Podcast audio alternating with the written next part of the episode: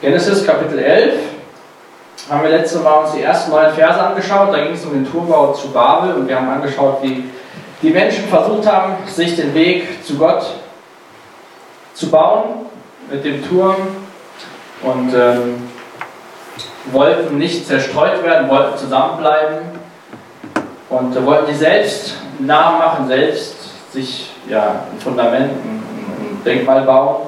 Und äh, Gott hat das ja alles unterbunden, indem dass er die Sprache der Menschen verwirrt hat und sie sich dann trotzdem das, was Gott sich eigentlich gewünscht hat von den Menschen, die Erde komplett zu bevölkern, hat dann auch stattgefunden, aber nicht so, wie sich Gott das erst vorgestellt hat. Und so sehen wir dann in den nächsten Versen, in Versen 10 bis 26, wieder so eine Ahnentafel, wo wir einfach sehen, wer auf wen folgt. Diese ganzen Ahnentafeln, wo wir die Generationen sehen, immer wieder, sollen einfach nur auch zeigen, dass Gott dieses Versprechen aus Kapitel 3, Vers 15 einhält, dass Gott diesen Samen bewahrt. Und in Vers 27, wo wir heute anfangen, geht es los mit der Familie von Abraham. Oder zu dem Zeitpunkt heißt er noch Abraham, aber ich nenne ihn heute Abend einfach mal Abraham, das ist der geläufige Name, den, den Gott ihm später gegeben hat und unter dem wir ähm, ihn auch kennen. Ja? Und äh, gerade so dieser Wechsel von Kapitel 11 zu Kapitel 12 ähm, ist sehr wichtig auch zu verstehen, was hier passiert. Wenn wir uns so die ersten elf Kapitel nochmal kurz Revue passieren lassen, da gab es die Schöpfung, dann den Sündenfall, die Flut und den Turmbau zu Babel. Das waren so vier, vier Ereignisse, die diese ersten elf Kapitel äh, begleitet haben, wo es so um die Gesamtheit der Menschheit ging, wie alles angefangen hat. Und jetzt ab Kapitel 12 oder ab Kapitel 11, Vers 27, ich will nicht sagen, wendet sich das Blatt, aber die Geschichte geht von der Weltgeschichte, von diesen ersten elf Kapiteln hin zu einer Familie.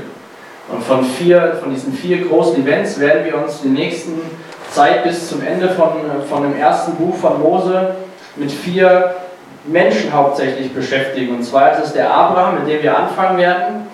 Der wird uns auch noch die nächsten drei Wochen begleiten. Dann Isaak, sein Sohn, davon der Sohn Jakob und dann im Endeffekt Josef, einen, der in Ägypten dann zum, zum zweiten Mal vom Pharao wurde. Und das ist die Geschichte vom Volk Israel. Gott sagt hier, wir sehen, wie, wie Gott anfängt zu sagen, hey, die Menschen wollten sich einen großen Namen machen in, in Kapitel 11, wollten diesen Turm bauen, wollten zu Gott in den Himmel kommen.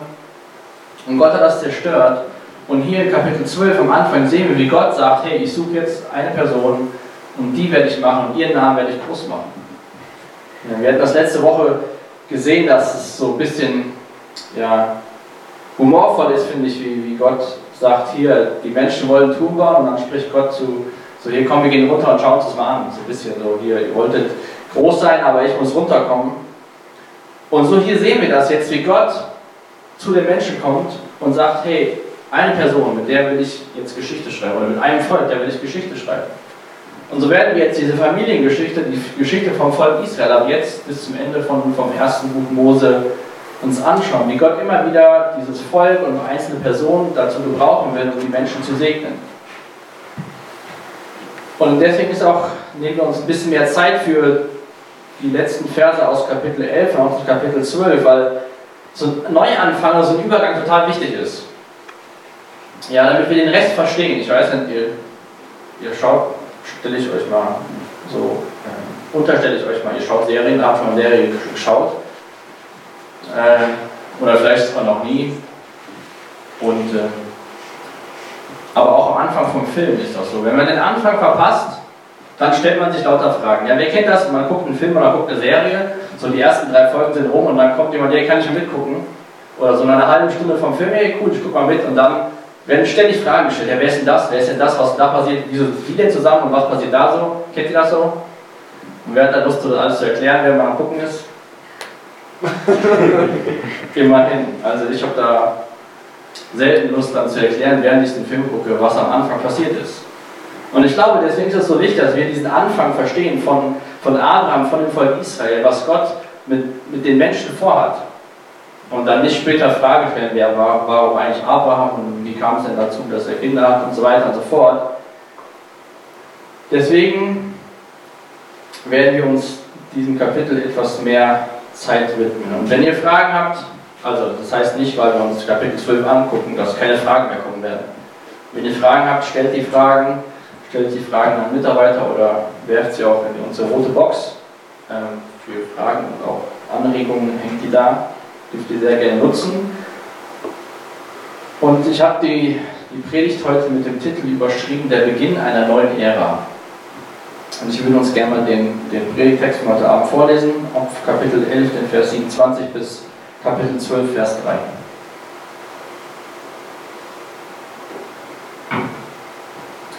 Dies ist die Geschichte von Terach und seiner Familie. Terach war der Vater von Abraham, Nahor und Haran. Und Haran hatte einen Sohn namens Lot. Doch Haran starb noch vor seinem Vater Terach in seiner Heimat Ur in Chaldea. Abraham und Nahor heirateten. Abrahams Frau hieß Sarai und Nahors Frau Milka. Sie war die Tochter seines Bruders Haran und die Schwester von Iska. Doch Sarai konnte keine Kinder bekommen. Terach nahm seinen Sohn Abraham, seine Schwiegertochter Sarai und seinen Enkel Lot, das Kind seines Sohnes Haran und verließ Ur in Chaldea, um ins Land Kanaan zu ziehen. Als sie doch nach Haran kamen, ließen sie sich dort nieder. Terach lebte, lebte 205 Jahre und starb in Haran.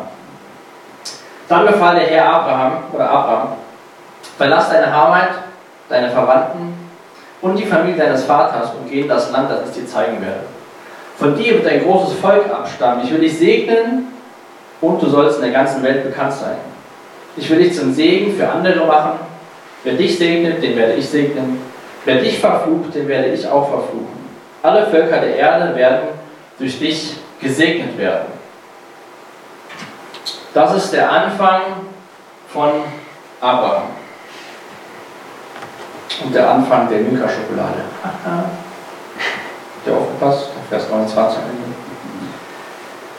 Genau, und Abraham ist mit einer der bekanntesten Personen im Alten Testament. Und auch im Neuen Testament wird Abraham sehr häufig erwähnt. Zum Beispiel der Apostel Paulus in seinem Brief an die Gemeinde in Rom widmet Abraham ganz Kapitel. Und wir sehen das auch im Brief von Paulus an die Gemeinde in Galatien. Da wird auch auf Abraham äh, eingegangen, natürlich auch in Hebräer 11, was wir auch letztes Jahr auf der Sommerfreizeit uns angeschaut haben. Insgesamt wird Abraham in 312 in 272 Versen 312 Mal erwähnt. Also er ist echt so ein, so ein Mensch, der durch die ganze Bibel sehr bekannt ist. Und Abraham ist jetzt nicht nur für Menschen, die sich als Christ bezeichnen, eine bekannte Person, sondern auf Abraham geht im Endeffekt das Christentum zurück, das Judentum und der Islam. In allen drei Religionen hat Abraham eine sehr hohe Stellung. Ja, von da gibt es dann verschiedene äh, wie es weitergeht. Aber auf Abraham beziehen sich alle drei von diesen großen Religionen. Für uns als Christen ist Abraham der Vater des Glaubens. Ja, der durch seinen Glauben losgegangen ist. Und das werden wir uns die nächsten Wochen noch anschauen. Aber das ist echt eine Person, die sehr stark diese Weltgeschichte geprägt hat. Aber das, das Interessante und das Wichtige finde ich, dass wir nicht davon lesen, Abraham hat gesagt, ich werde jetzt das und das tun, das, was die Menschen in Kapitel 11 machen wollen, sondern Gott hat sich Abraham ausgesucht. Gott hat gesagt, ihn will ich gebrauchen, ihn will ich zum Segen werden lassen und er wird überall bekannt sein. Gott hat sich dazu entschieden, Abraham groß zu machen.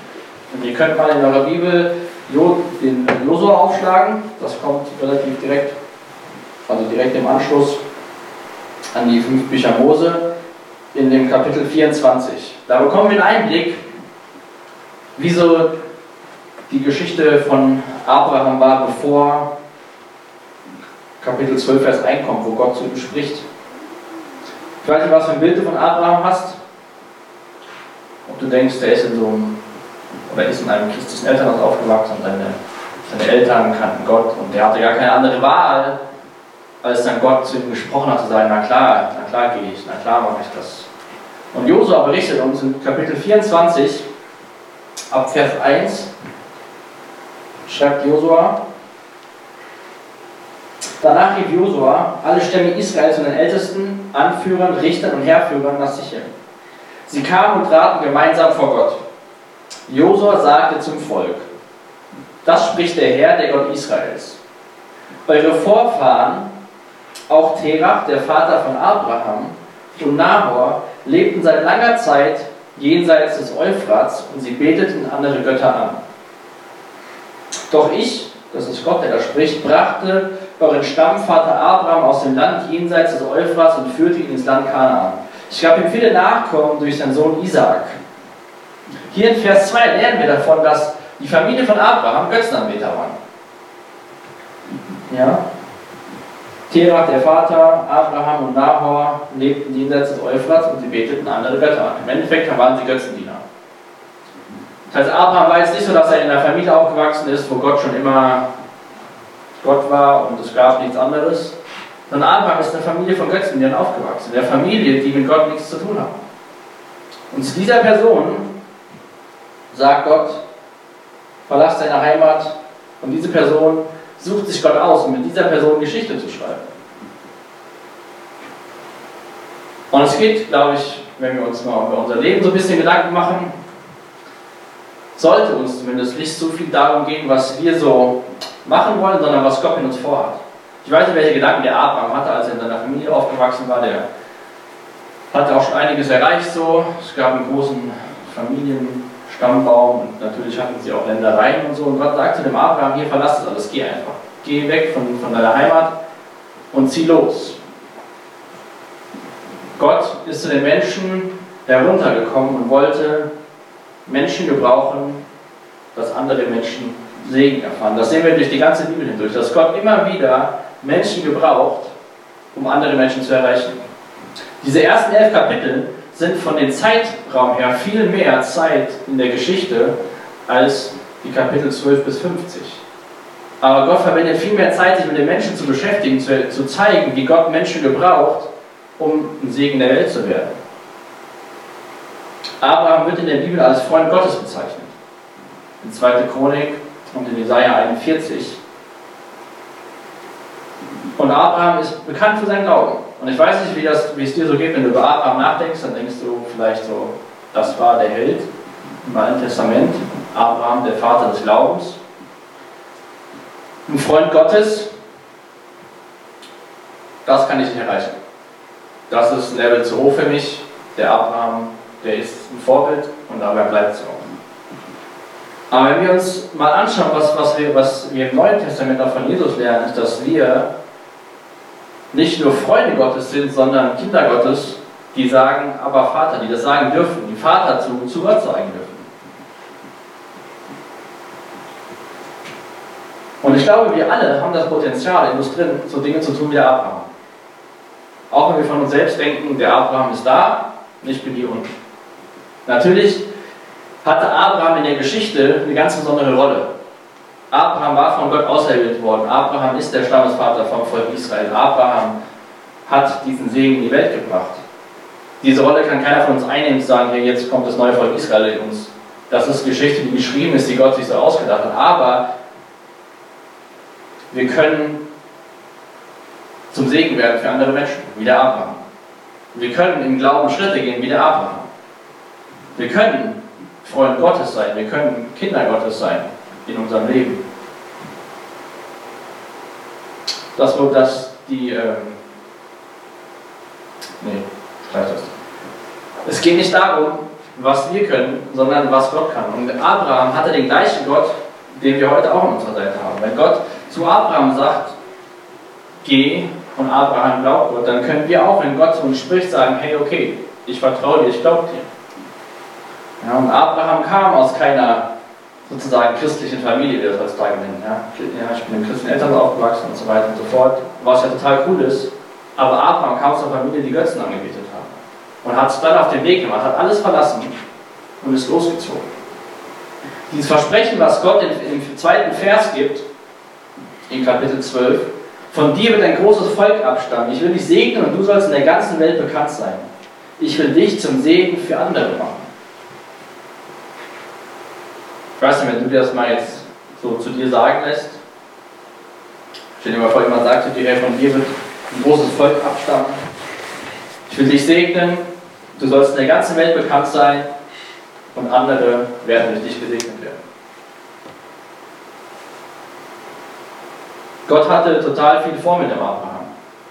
Wenn wir dann mal in Kapitel 11, in Vers 30 anschauen, die Frau von Sarah, ja, Sarah, die Frau von Abraham, dann lesen wir davon, doch Sarah konnte keine Kinder bekommen. Das heißt, Gott sagt, Gott sagt zu Abraham, von dir wird ein großes Volk abstammen. Und er weiß, dass seine Frau keine Kinder bekommen kann. Abraham bedeutet Vater und Abraham bedeutet Vater von vielen. Und damals war es so, dass Kinderlosigkeit als ein Fluch Gottes angesehen wurde. Also Menschen, die keine Kinder kriegen konnten, wurden gesagt, hier, da liegt der Fluch Gottes auf der Familie.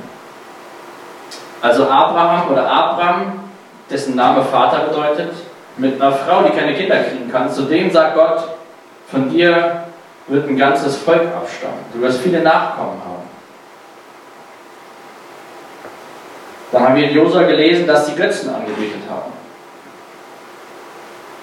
Das heißt, sie hatten kein, keine, ähm, keine Geschichte mit Gott.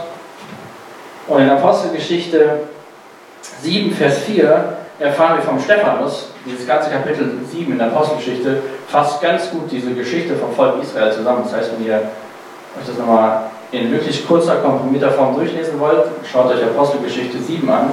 Aber da erfahren wir von dem Stephanus, da verließ Abraham das Land der Chaldea und lebte in Haran, bis sein Vater starb. Dann führte ihn Gott hierher in das Land, in dem er heute lebt.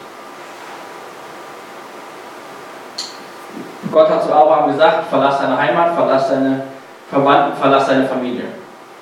Aber Abraham war nur so stückweise gehorsam. Er hat sich auf den Weg gemacht, aber hat das nicht alles zurückgelassen. Er hat seinen Vater mitgenommen, hat den Neffen von seinem Bruder mitgenommen. Wir werden später sehen, dass es noch Streit gab zwischen Abraham und Lot, welches Land jetzt wem gehört. Und so hatte Abraham schon so ein bisschen Stolperstart. Natürlich erinnern wir uns an Abraham. Gott hat gesagt, komm, geh und Abraham geht. Das ist, unser, ist zumindest in meinem Verständnis so. Aber wenn wir uns das mal anschauen, ist er zwar gegangen, aber hat nicht, das, nicht voll das gemacht, was Gott ihm gesagt hat, sondern hat Familie mitgenommen. Und Gott hat ihm gesagt, lass es zurück und geh in das Land, das ich dir zeigen werde. Und Abraham war noch so lange in Haran, bis sein Vater starb. Das heißt, er hat sozusagen Zeit verschwendet in unseren Augen. Ich möchte euch gern mal ein Zitat vorlesen von einem Schauspieler, mit einem meiner Lieblingsschauspieler, der heißt Denzel Washington. Zu dem Thema, wenn wir uns mit Abraham vergleichen und denken, der hat viel mehr Potenzial als wir. Und zwar hat Denzel Washington gesagt, ich bete, dass ihr alle eure Schuhe abends weit unter das Bett stellt damit ihr am nächsten Morgen davon niederknien müsst, um sie zu finden. Und während ihr da so kniet, dankt Gott für seine Gnade und Erbarmen und Verständnis. Wir bleiben alle hinter seinen Erwartungen zurück. Ich bin damit gesegnet, dass ich mehrere hundert Millionen Dollar verdienen kann, aber ich kann sie nicht mit mir nehmen. Und das könnt ihr auch nicht. Es geht nicht darum, wie viel man hat, sondern darum, was man mit dem anstellt, was man hat. Finde ich total spannend, dass so eine Person das so deutlich sagt. Es geht nicht darum, wie viel man hat, sondern es geht darum, was man mit dem anstellt, was man hat. Und eins haben wir mit Abraham gemeinsam, wir haben die gleichen Wörter auf unserer Seite. Abrahams Voraussetzungen waren nicht die besten. Eine Frau, die keine Kinder kriegen kann, eine Familie, die Götzenanbeter ist und sein Gehorsam war Stückwerk sozusagen. Er hat war gehorsam, aber nur zu einem gewissen Teil. Und es lag nicht an den Voraussetzungen, die der Abraham mitgebracht hat. Abraham war nicht der 1A-Mensch, der alles mitgebracht hat. Dieser 1A-Mensch war Jesus Christus, der alles mitgebracht hat und alles erfüllt hat. Sondern es waren Gottes Möglichkeiten und Gottes Fähigkeiten, die er Abraham zur Verfügung gestellt hat. Oftmals denken wir so, dass unser Christsein davon abhängig ist, was wir für Gott machen können. Ja, wenn ich das und das machen kann, dann bin ich ein guter Christ. Aber auch hier bei Abraham, auch wenn wir jetzt so vor Ostern sind und uns nochmal darüber Gedanken machen, was, was an Ostern passiert ist, müssten wir der Wahrheit ins Auge schauen, die da ist, dass Gott den ersten Schritt gemacht hat. Gott hat gesagt, okay, ich will Abraham, Abraham will ich rufen, Abraham will ich gebrauchen. Die Menschen wollten sich einen Namen machen, das hat Gott zerstört. Und dann sagt dann im nächsten, nächsten Schritt hier, den Menschen, den will ich gebrauchen, den will ich, dessen Namen soll groß gemacht werden. Gott hat sich ausgestreckt zu uns als Sünder waren. Gott macht den ersten Schritt. Und ich glaube, Ostern sollte uns mal ganz deutlich zeigen, dass wir nichts für Jesus tun können, solange er nichts für uns getan hat. Er musste für uns sterben, er musste auferstehen, er musste diese lebendige Hoffnung werden, er musste den Tod besiegen, sodass wir dadurch mit ihm und auch für ihn leben können.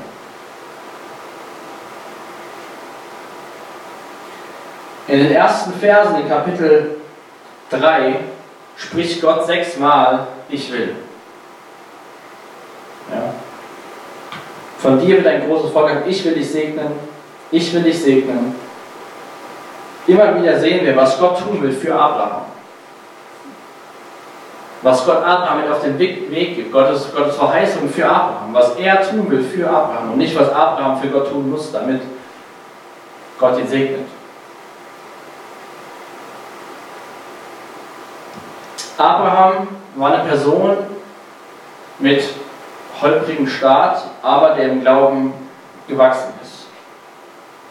Wenn ihr die Geschichte kennt, später war er so, sogar so bereit, seinen Sohn auf den Altar zu legen, weil er gehorsam war, weil er im Glauben gehandelt hat. Und ich weiß nicht, wenn du so über dein Leben nachdenkst und dich an den Tag zurückerinnerst ähm, oder erkannt hast, dass du Jesus brauchst und dann so jetzt mal so Revue passieren lässt, so deine Schritte, dein, dein Wachstum, ist es bestimmt auch so, dass bei dir nicht alles von Anfang an geklappt hat. Und ich glaube, es geht da nicht darum, direkt einen Marathon zu laufen. Abraham musste es erstmal schaffen, loszugehen, ohne seine Familie. Er hat es nicht geschafft. Dann kommt er nach Ägypten, belügt den Pharao, weil er Angst hat um seine Frau, und beziehungsweise um sein Leben.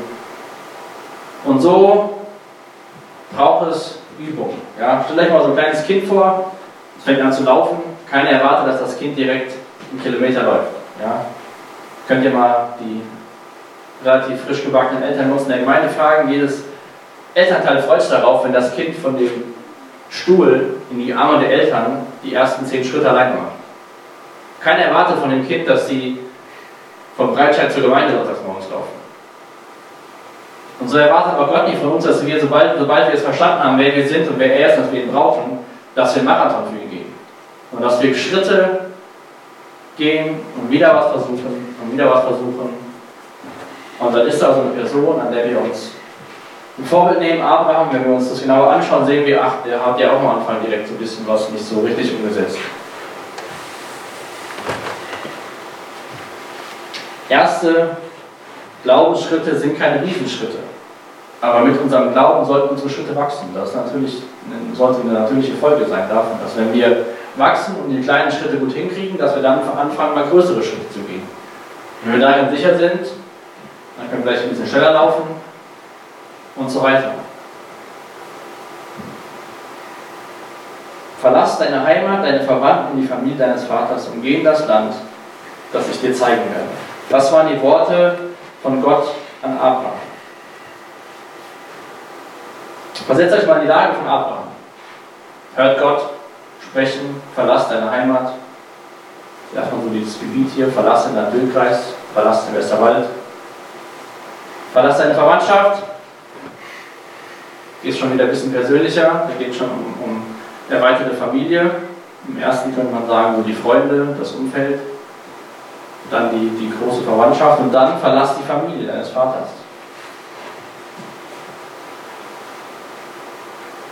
Abraham musste Dinge zurücklassen. Und so müssen wir, wenn wir im Glauben Schritte gehen, glaube ich, auch Dinge hinter uns lassen. Jetzt kann man an, an Gegenstände denken oder an, an, an Dinge oder vielleicht auch Freundschaften oder so, die nicht gut für uns sind.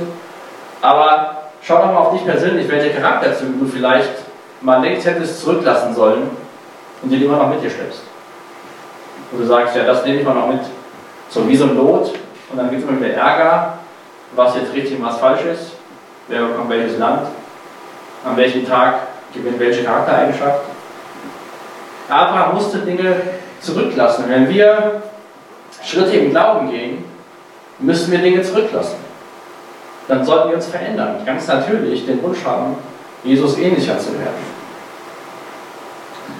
Wenn wir siegreiche Christen sein wollen, dann brauchen wir viele Neuanfänge. Wenn wir jetzt so denken, ja, hm, das hat nicht so geklappt und fallen auf die Nase und dann trotzig auf dem Boden liegen bleiben wie so ein Kind, was einfach keine Lust hat, ins Bett zu gehen, sich auf den Boden schmeißt. Wenn wir so trotzig reagieren und sagen, jetzt habe ich keinen Bock mehr, das ist alles viel zu anstrengend und äh, alles blöd, alles ist mir zu viel, wäre das nicht eine gute Reaktion. Natürlich kommt das immer wieder mal vor, dann brauchen wir auch unsere, unsere Freunde, die sagen, hey, komm, steh auf, weiter geht's. Also ich glaube, der Teufel, der will dich an diesen Punkt kriegen, wo du sagst, äh, alles viel zu schlimm, anstrengend, ich habe keine Lust mehr. Der Teufel will, dass du am Boden liegen bleibst und sagst, ach, ich schaffe das eh alles nicht. Warum eigentlich? Ich kann ja gerade aufhören. Aber Gott will dir wieder helfen, aufzustehen, will dir helfen, diese Schritte zu gehen. Wie er Abraham gnädig war und nicht gesagt hat, hier, du hast deinen Vater mitgenommen, du hast den Neffen mitgenommen, es gibt eh Probleme, du bist abgeschrieben. Sondern Gott hat Geschichte geschrieben mit dem Abraham. Und diese Einladung von Gott an Abraham stellt Abraham vor eine große Wahl. Damals hat man ja immer auch, oder ist ja heute auch noch so, dass man Erbe von, von den Eltern bekommt. Im Endeffekt sagt Gott, lass alles zurück, denn erbe alles und zieh einfach los. Geh einfach. Wir haben uns eben darüber unterhalten, über verschiedene Ausbildungsformen und dass man ja bei manchen Sachen weiß, man zahlt viel Geld und bekommt wenig zurück. Abraham wusste, was es kostet, aber er wusste so gar nicht, was es bringt. Abraham wusste, wenn ich jetzt sage, okay, ich gehe, kostet es mich meine Heimat, meine Freunde, meine Verwandtschaft und meine Familie. Und Abraham wusste nicht, okay, das ist der Ertrag, den ich bekommen werde. Natürlich hat Gott ihm gesagt, ich will von dir ein großes Volk machen, ich will dich segnen und du sollst in der ganzen Welt bekannt sein. Aber nochmal, Abraham kam aus dieser Familie von Götzendienern. Er musste Gott Vertrauen und Glauben schenken. Er musste Gott sagen, okay, ich habe keine Ahnung, was es bedeutet. Ich weiß, kein, weiß nicht, wie das funktionieren soll mit einer Frau, die keine Kinder kriegen kann. Vielleicht bin ich auch schon ein bisschen älter, aber ich gehe mal los. Alles wissen wir auch nicht, wenn wir sagen, okay, wir gehen die Schritte. Abraham musste sich dazu entscheiden. Und mit Sicherheit in dem Umfeld entgegen aller Logik. Ich weiß nicht, was was die Familie so gedacht hat, als Abraham gesagt hier, wir ziehen jetzt los. Ja, wohin geht's denn? Ja, wir ziehen los. Ja, warum gehst du? Ja, das und das wurde mir verheißen. Ja, aber deine Frau kann ja gar keine Kinder kriegen. Ja, wir gehen mal los. Abraham muss sich dazu entscheiden, ob er dieser Segen sein will. Ob er das Erbe seiner Familie gegen das Erbe austauschen will, was Gott ihm verspricht